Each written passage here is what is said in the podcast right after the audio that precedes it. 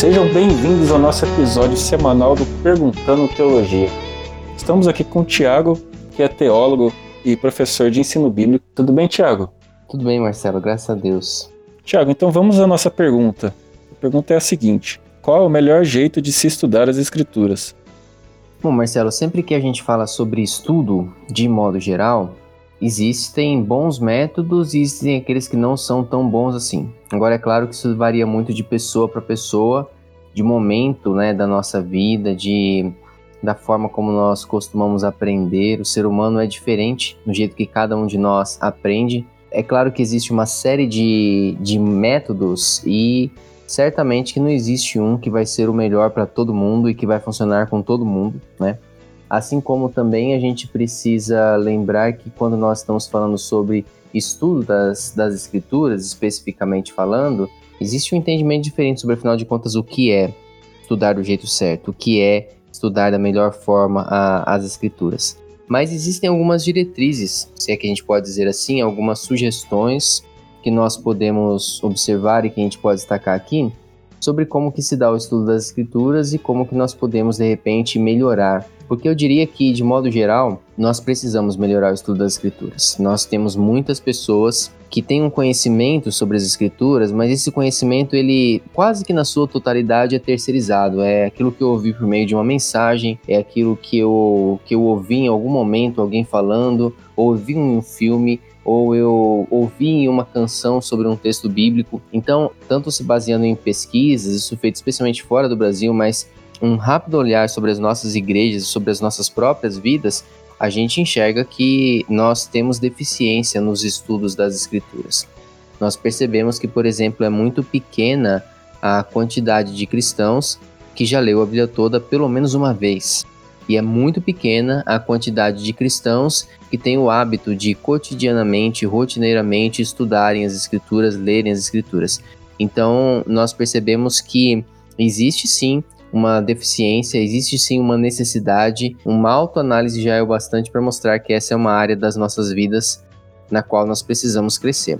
Bom, o que, que a gente pode colocar então como parâmetro, como baliza, para de repente a gente observar no modo como nós estamos estudando a, as escrituras? Primeiro, queria começar por aqui. A gente entender que, do mesmo jeito que não existe um método que é perfeito e que todo mundo que se dedicar, não é? Aqueles livros do tipo sete passos e cinco passos e que todo mundo que fizer vai ser um sucesso, nós também precisamos ter uma consciência muito importante de que não existe uma forma espiritual, vamos dizer assim, puramente espiritual de se estudar a Bíblia, algo do tipo esse é o jeito que ao estudar a Bíblia você agrada a Deus e fazendo diferente disso você está pecando, porque é, se existisse nós teríamos isso apresentado para nós nas próprias escrituras dessa forma. Mas nós temos boas sugestões e bons indicativos de como deveria ser o nosso estudo devocional. Quais seriam eles então? Bom, primeiro que antes de mais nada a gente precisa lembrar que estudar a Bíblia não é muito diferente, num primeiro momento, de qualquer outro estudo que a gente faz. O que, que eu quero dizer com isso? Quer dizer que se você vai, por exemplo, resolver uma questão de matemática, se você vai aprender um novo idioma, você sabe que tem uma série de coisas envolvidas é, que você precisa se dedicar para que esse estudo seja eficiente, seja eficaz. Então, se você está aprendendo idiomas, você vai precisar decorar algumas coisas. É impossível você aprender um idioma sem decorar certos versos. É impossível, por exemplo, né, a menos que a pessoa seja muito boa, você resolver uma equação de matemática de cabeça sem que você tenha ali do seu lado papel, lápis e borracha. Né? É difícil você escrever uma, uma redação sem que você esteja sentado em um local silencioso, apropriado. Então, a gente vai perceber que, nesse sentido, estudar as escrituras não é tão diferente de estudar outras coisas. O que eu quero dizer com isso? Você vai precisar ter a sua estratégia, você vai precisar ter o momento que você separa para isso, o lugar onde isso acontece, qual é a ordem que você está seguindo na sua leitura. Então, nesse sentido, estudar as escrituras é como estudar outro livro qualquer.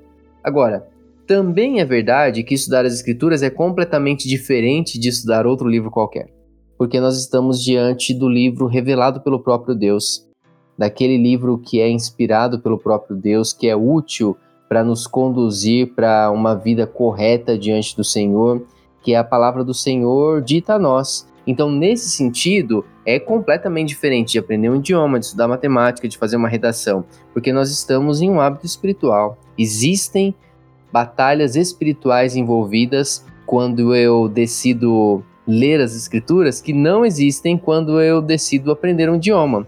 Agora, é claro, percebe por que, que eu estou falando as duas coisas, né? É como outro hábito qualquer e é completamente diferente. Porque, por um lado, também, quando você fala, ah, mas eu estou estudando para o vestibular e tem hora que dá preguiça.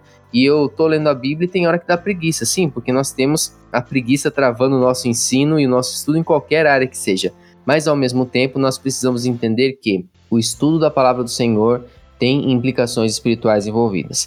Eu diria que, na verdade, mais do que o estudo, a prática da palavra do Senhor tem implicações espirituais envolvidas. Então, isso significa que o meu estudo da palavra de Deus precisa ser acompanhado de oração.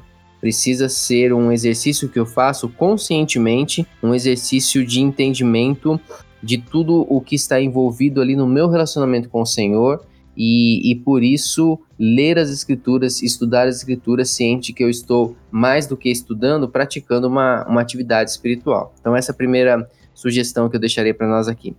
A segunda é a gente lembrar o seguinte: sempre que a gente fala sobre estudo das escrituras, as pessoas falam sobre aqueles projetos, não é, ou aqueles, aquelas organizações que ajudam muito de ler a Bíblia em um ano, né? E hoje nós temos vários planos de, de leitura bíblica para quem não conhece, aquele aplicativo, né, o YouVersion para celulares, ele tem muitas versões da Bíblia, ele tem vários planos de leitura. Então a gente tem uma variedade de ferramentas que podem nos ajudar nesse sentido e que são tremendamente válidas, importantes e úteis. Mas eu acho que é importante nós lembrarmos o seguinte: não é a quantidade que você lê a cada dia e nem é o tempo que você dedica para ler. Às vezes as pessoas perguntam, não é? Tipo, ah, eu tenho que ler três capítulos, cinco capítulos, um capítulo, um versículo. A grande questão é a intensidade do que fica para você. É, às vezes você lê um versículo e aquele um versículo tem verdade o bastante para você permitir que aquilo fique martelando na sua cabeça durante o dia. Às vezes, determinado texto você vai ler mais, você vai ler um, um trecho maior das escrituras. O que eu quero dizer com isso? Não é que você vai necessariamente parar a cada momento que você tem algo para pensar, não é? mas é que mais importante do que a quantidade ou o tempo que você dedica é a intensidade. É a intensidade daquilo que fica para você, é o quanto aquilo que você estudou fica gravado em você. Vamos lembrar o salmista falando que era o fato de guardar a palavra no coração que ajudava ele a não pecar contra o Senhor. Percebe? Não é ler, não é apenas estudar, mas é guardar a palavra no coração. Então, eu diria que a quantidade ideal, a, in a intensidade ideal para um estudo é aquela que deixa no nosso pensamento, no nosso coração, verdades da palavra do Senhor martelando. Seja aquelas que ficam ali para, olha, eu preciso entender isso melhor, ou eu não estou vivendo dessa forma, ou eu preciso pedir ajuda do Senhor porque isso é uma área que eu ainda tenho que trabalhar na minha vida, ou eu estou admirado ao perceber como que essa pessoa serviu ao Senhor lá atrás, ou eu estou admirado em perceber como que o homem é capaz de se desviar do Senhor, ou ainda, eu estou maravilhado em ver como o Senhor é e como o Senhor se manifesta aos homens. Enfim, é, é essas verdades que vão ficar martelando, que eu vou ficar ruminando, que importam. Então, mais importante do que você pegar é, e, e, e, encaixar, às vezes, planos que nem são tão adequados para você, né? A gente tem muito isso. Estamos perto do final do ano agora e começa o ano. Aí o pessoal, né? Esse ano vai, eu vou ler a Bíblia toda em 2021 e, e, começa janeiro ali a todo vapor lendo o livro de Gênesis, é, mas logo passa, né? Êxodo ainda dá, né? Vai naquela dificuldade atravessando o deserto, mas quando chega Levítico, quando chega Números, aí a pessoa já vai desistindo. Por quê? Porque talvez traçou é, planos muito, muito otimistas, né? Traçou plano muito acima da, do, do seu próprio ritmo de estudo. Então, mais importante, eu diria até o seguinte: mais importante do que ler a Bíblia toda em um ano é ler a Bíblia todo dia é, é você se acostumar a fazer a palavra do Senhor o seu, o seu alimento diário. Então, se você leu a Bíblia toda, levou cinco anos para ler a Bíblia toda, isso ainda é melhor do que cinco anos que você fica traçando o objetivo de ler em um ano e sempre desiste porque você vai com o tempo achando que você não consegue e você vai é, colocando isso para escanteio, sabe? Não, eu não consigo, já tentei antes, não deu certo. Então a gente precisa lembrar disso, a, a intensidade. Ou às vezes a pessoa até leu o ano inteiro, mas só lê, né? Ela não guarda no coração dela e não pratica. É, é verdade, Marcelo. E, e é interessante que quando, quando a gente olha para a Bíblia, a gente não tem na Bíblia instruções que falam que nós devemos ler a Bíblia. A Bíblia nos fala que nós devemos estudar E estudar no conceito que, que é escrito é, é mais do que ler, é mais do que entender o texto, é isso que você está falando, é a prática, né? É a prática, é a gente lembrar daquela, daquele trecho em que Jesus conta a parábola dos dois fundamentos, né? É, o, os dois homens estão construindo uma casa. Os dois homens passam por dificuldades da chuva, dos ventos, né, dos rios transbordando. A casa que fica não é do homem que conhecia a Deus. A casa que fica não é do homem que lia as escrituras ou que conhecia as verdades, mas do homem que praticava, que praticava. Então, qualquer estudo que não culmina na, na, prática, ele na verdade parou pela metade, e aí eu posso, né, conhecer a Bíblia inteira e, e, você tem razão, se eu não pratico, isso é inútil, né, isso é infrutífero na minha vida. A terceira coisa que eu colocaria aqui pra gente pensar é o seguinte, a leitura da palavra de Deus, ela é acima de tudo um relacionamento entre você e Deus. O que eu quero dizer com isso? Que a sua motivação precisa ser o Senhor, e unicamente o Senhor. Mas você ganha muito, e eu digo isso por experiência própria, quando a sua leitura da palavra do Senhor é compartilhada com outros. Quando você envolve alguém e você convida alguma pessoa para ser parte de um, de um desse projeto com você, então olha, vamos ler a Bíblia junto, né? Seja de repente o seu seu cônjuge, seja o seu namorado ou namorada, seja um amigo, né? É, você convida essa pessoa para que vocês a cada dia leiam determinada porção da palavra do Senhor e compartilhem, ou ainda um grupo de estudos que você participe na sua faculdade, na sua igreja, isso torna o estudo muito mais intenso pelo seguinte, porque você ganha base, você ganha bagagem ao ver o que outras pessoas estão percebendo no texto, e isso é sensacional. Então, por exemplo, uma mulher lendo o texto de como Agar é tratada por Sara, vai entender isso de uma forma diferente, vai ler com lentes diferentes que um homem leria aquele mesmo texto. Então, quando eu ouço uma mulher compartilhando como que ela enxerga aquela situação, é, eu ganho novos vislumbres do texto. Então, da mesma forma, quando nós vemos, é, enfim, pessoas vivendo certa situação e, e, tendo aquela situação contemplada nas escrituras, não é? Quantas situações diferentes nós nos observamos nas escrituras? Imagina o, o quanto que você pode ler é, e estudar mil vezes a, a cura de, de Bartimeu, mas um deficiente visual estudando aquele texto tem, tem vislumbres completamente diferentes para passar para a gente. Então, eu acho que a leitura comunitária, e a gente perdeu isso, né? Esse hábito no nosso, nas nossas igrejas, da leitura em conjunto, da leitura comunitária, eu acho que ela acrescenta muita coisa, embora, repito, é, é, é uma questão entre você e Deus é o seu relacionamento com Deus que está sendo edificado. Porém, nesse relacionamento com Deus, Deus tem prazer em envolver outras pessoas para caminharem conosco. Ela nunca é uma caminhada de solitários no deserto. Então, envolver outras pessoas faz com que você, em primeiro lugar, aprenda, tenha esses novos vislumbres, e segundo lugar, claro que é mais fácil você se sentir motivado quando você é, não tem ali a possibilidade de de algo que só você é fácil você desistir, né? Você é muito tolerante com, com você mesmo, né? Todos nós somos, então é mais fácil você desistir, mas quando você sabe que tem outra pessoa esperando que você faça aquilo também, isso aumenta o nosso grau de comprometimento com, com o texto. Tiago, o que você falou anteriormente de, do sentido espiritual, como que a gente pode usar isso agora na, no estudo bíblico? É interessante, Marcelo, a gente sempre pensar na questão de, afinal de contas, qual é a minha motivação? para com as escrituras. É, é, claro que a gente se apressa muito né, para responder quando alguém fala o é, que, que eu posso fazer para melhorar né, a, a, o meu estudo das escrituras. Isso é algo tão bom que a gente já se apressa para responder, mas existe uma pergunta anterior a isso que é, bom, qual que é a sua motivação? Ou o que te leva a querer estudar mais as escrituras? Porque a gente pode, de repente, até estudar mais, colocar em prática tudo isso que eu comentei aqui, mas a nossa motivação ela ser deturpada. Percebe que quando Jesus critica os fariseus, não é? Ele nunca critica os fariseus por falta de conhecimento. Ele critica os fariseus por uma motivação errada que levava eles a aplicarem todo o conhecimento que eles tinham da forma errada, a não conseguirem fazer isso da forma certa, a não conseguirem viver isso da forma certa. Então, o que, eu acho que nós precisamos observar aqui? Recentemente eu vi, inclusive, um curso de teologia ele estava sendo vendido né, nas redes sociais e a chamada para ele era assim, era é, você não está cansado de passar vergonha quando as pessoas fazem pergunta a respeito das escrituras? Então venha estudar teologia e aí continuava, né? E olha só que, que, que triste isso. A vergonha sendo a nossa motivação para estudar a Bíblia, não é? é? A gente tem uma série de coisas, Marcelo, que elas são motivacionais. Então, por exemplo, quando nós temos é, medo de alguma coisa, a gente pode, vamos supor, ah, eu tenho medo de que Deus, sei lá, mande uns raios e trovões sobre mim porque eu não estou estudando a Bíblia. Ah, beleza, então eu, eu vou me motivar a estudar mais a Bíblia.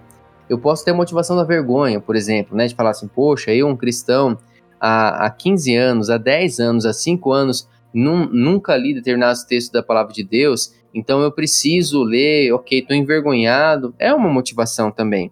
Então, essas coisas todas, elas são, são motivações, assim como é uma motivação também a força de vontade, não é? Às vezes você ouve aquela mensagem que te desafia, ou aquele podcast, e você fala, poxa, é mesmo, eu vou ler mais a palavra do Senhor, quer saber? Agora vai.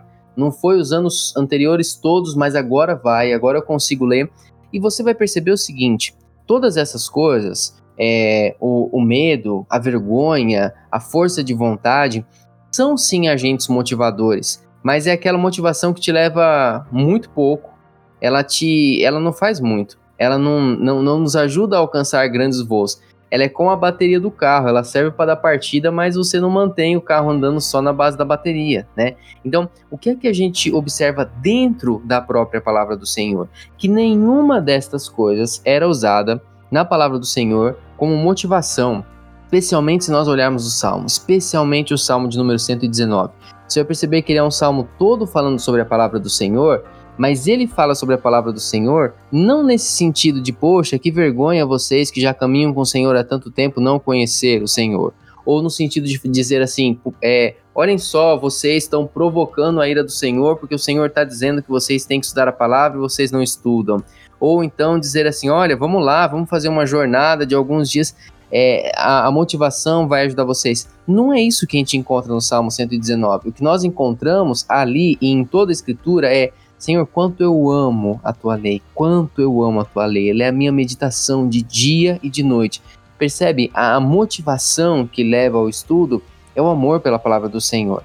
É o amor pelo, pelo próprio Senhor que me faz ir para a palavra dele e ir para a palavra de uma forma que esse amor é retroalimentado pela responsabilidade. Então, eu não fico esperando só o amor para que eu me organize e faça o meu estudo das escrituras, mas ao mesmo tempo, quando eu faço isso pela responsabilidade, a responsabilidade ela vai se retroalimentando por esse amor quando eu fico maravilhado com as coisas que eu estou percebendo e descobrindo ali no texto. Então a gente vai, vai descobrindo que é o prazer no relacionamento com o Senhor, é esse amor pelo Senhor que é aquilo que de mais essencial pode existir no nosso estímulo às escrituras. E eu termino, Marcelo, com a frase que, que eu cito a todo momento para quem é, me acompanha mais de perto, e, e, é uma frase que, que ela orienta os meus estudos bíblicos do John Stott, quando ele diz o seguinte: há um tanto de inutilidade em se interessar por Deus de modo puramente acadêmico.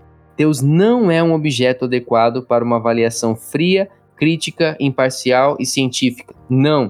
O verdadeiro conhecimento sobre Deus sempre nos levará à adoração. O verdadeiro conhecimento sobre Deus sempre nos levará à adoração. Então, quando nós queremos avaliar as nossas motivações, ou seja, aquilo que nos põe para trabalhar, a gente olha para o nosso amor ao Senhor. E quando nós queremos observar se de fato isso está produzindo efeito em nós, os efeitos corretos, ou se nós estamos ali estudando por motivações erradas, é só a gente observar quais transformações esses efeitos têm causado em mim. O que o Stott diz, e ele está certíssimo nisso, é quando o conhecimento sobre a palavra de Deus é verdadeiro, ela leva a gente a ficar de joelhos diante do Deus dessa palavra e sair dali maravilhado com o Senhor, maravilhado com quem o Senhor é e com aquilo que ele pode fazer nas nossas vidas. Com certeza, Tiago. O amor ao, estudo da palavra, o amor a, Deus, transcende qualquer motivação, qualquer outra motivação. Então chegamos ao fim do, do nosso episódio. É, agradeço a todos que, que ouviram até aqui. Se alguém tiver alguma dúvida, alguma pergunta a respeito de teologia, nos envie em nosso e-mail perguntando teologia.gmail.com e também por nossas redes sociais. Até mais.